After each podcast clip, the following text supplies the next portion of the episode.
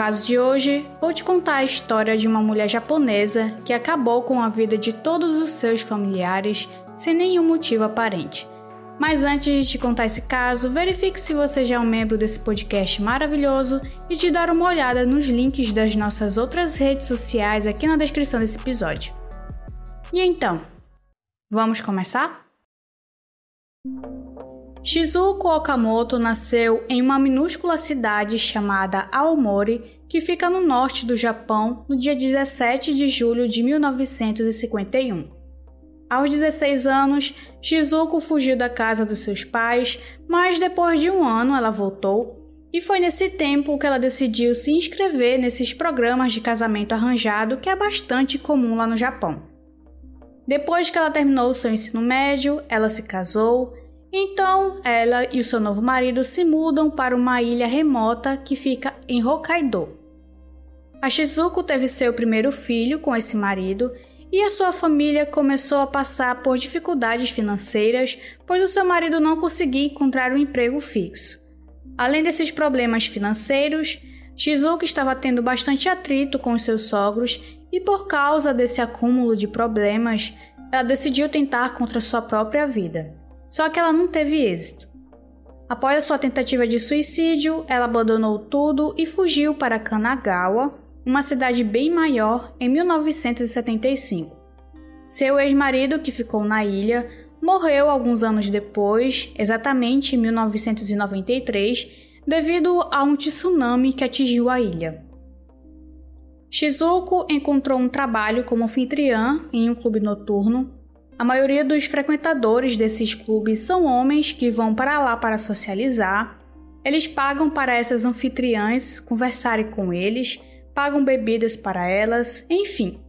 E ocasionalmente essas mulheres têm casos com eles, o que não é para acontecer, mas acontece.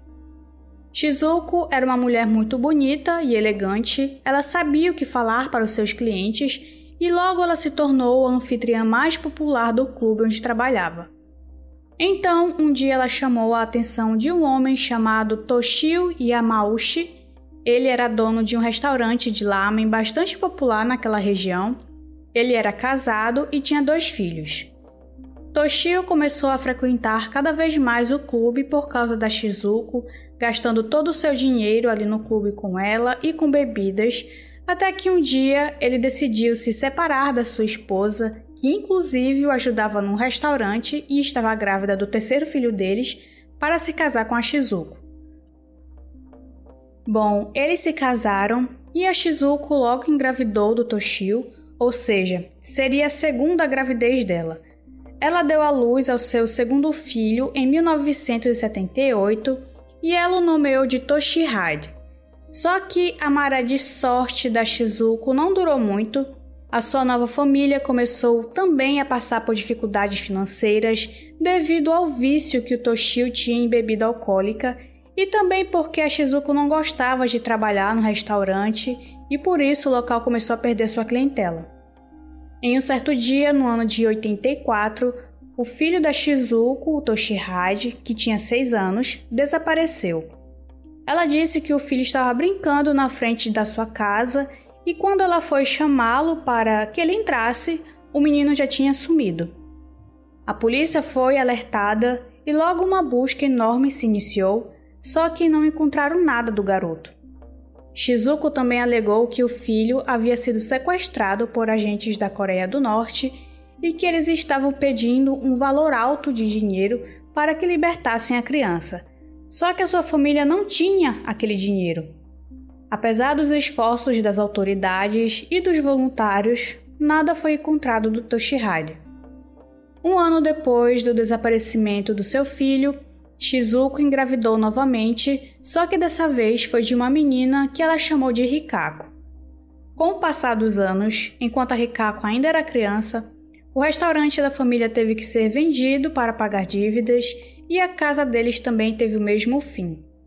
Em 1997, Toshio morreu deixando a filha e a esposa completamente afundadas em dívidas, porque apesar deles terem vendido tudo, não foi o suficiente para cobrir o que deviam. Então as duas ficaram praticamente dependendo de parentes e amigos. No ano de 2000, a Shizuko já estava totalmente afundada em dívidas. Ela estava devendo dois anos de aluguel do apartamento onde elas moravam. E só foi em 2005 que as duas foram despejadas desse apartamento. Sem lugar para ficar, elas foram acolhidas pelo Minehiro. Ele era o segundo filho do Toshio do antigo casamento dele. Ele era um homem de 35 anos e a Rikako nessa época já tinha 19 anos. Bom, aparentemente os três estavam se dando bem morando juntos, mas é aí que a história começa a ficar um pouco estranha. Existem rumores que estava havendo um triângulo amoroso naquele ambiente, mas é apenas rumores, não existe nada que comprove isso. Até porque as duas pessoas desse suposto triângulo acabaram morrendo. Rikako era uma jovem bastante ativa na internet. Ela sempre estava postando sobre os seus sentimentos mais profundos no seu blog, como por exemplo: Eu quero liberdade, estou sentindo que estou presa e me sinto mal por mim pela minha mãe.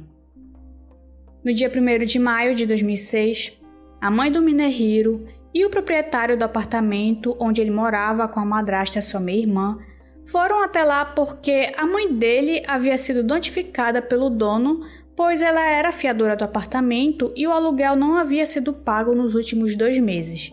E eles foram até lá para verificar o que estava acontecendo. Na casa, eles acabaram encontrando dois corpos já em decomposição e os corpos eram do Minehiro e da Rikako. O mais estranho nisso tudo era que a Shizuko não estava em lugar nenhum. A polícia foi notificada e uma investigação começou Constataram que Minehiro havia tirado a sua própria vida, já que ele estava pendurado no quarto dele com uma corda no pescoço e havia uma carta próximo do seu corpo onde ele dizia que estava arrependido e que queria que seu corpo fosse enterrado do lado da sua meia-irmã. Já a Rikako, eles constataram que ela havia sido morta.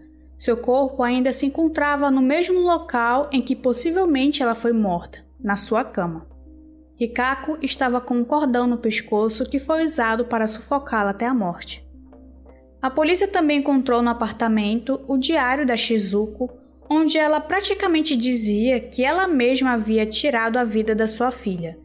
Além do diário que eles encontraram no apartamento, também encontraram algumas caixas de papelão escondidas no sótão do apartamento. E dentro dessas caixas haviam três corpos de crianças. Foram feitos exames e essas crianças foram identificadas como sendo filhos da Shizuko. O mais velho dentre eles era o Toshihide, o seu filho desaparecido, e os outros dois eram bebês de apenas 40 semanas de vida. Seus corpos estavam há mais de 20 anos escondidos dentro daquelas caixas.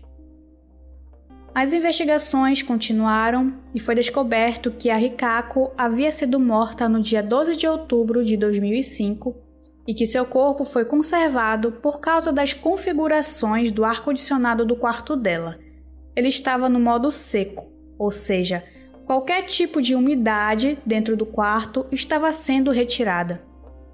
Descobriram através de vídeos de câmera de segurança que o Minehiro semanalmente ia no supermercado para comprar gelo seco e esse gelo aparentemente era usado para colocar no corpo da Rikako, enquanto ele e a Shizuko ainda moravam no apartamento. Essa dinâmica durou por vários meses, porque a Rikako havia sido morta em outubro de 2005 e o seu corpo só foi descoberto em maio do outro ano. Exatamente em março de 2006, Aparentemente, Minehiro decidiu tirar sua própria vida, pois ele já não aguentava mais conviver com o corpo da sua meia-irmã morta no outro quarto. Bem, essa foi toda a linha do tempo que a polícia conseguiu montar sobre esse caso. Três dias após a descoberta dos corpos de Rikako e Minehiro, a Shizuko foi encontrada, presa e acusada pela morte da sua filha. Ela imediatamente confessou o crime e disse também que os três corpos das três crianças encontradas no seu apartamento eram seus filhos.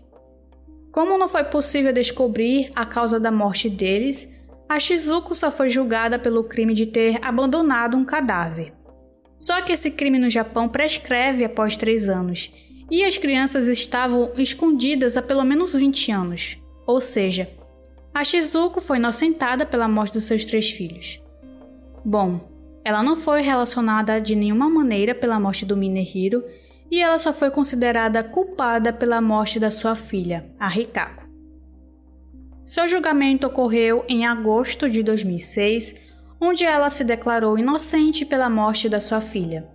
Sua defesa alegou que o Minehiro era obcecado pela sua meia-irmã e que por causa dessa sua obsessão e pela culpa que sentia por ser atraído sexualmente por ela, ele decidiu tirar a vida da Rikako e depois cometeu suicídio.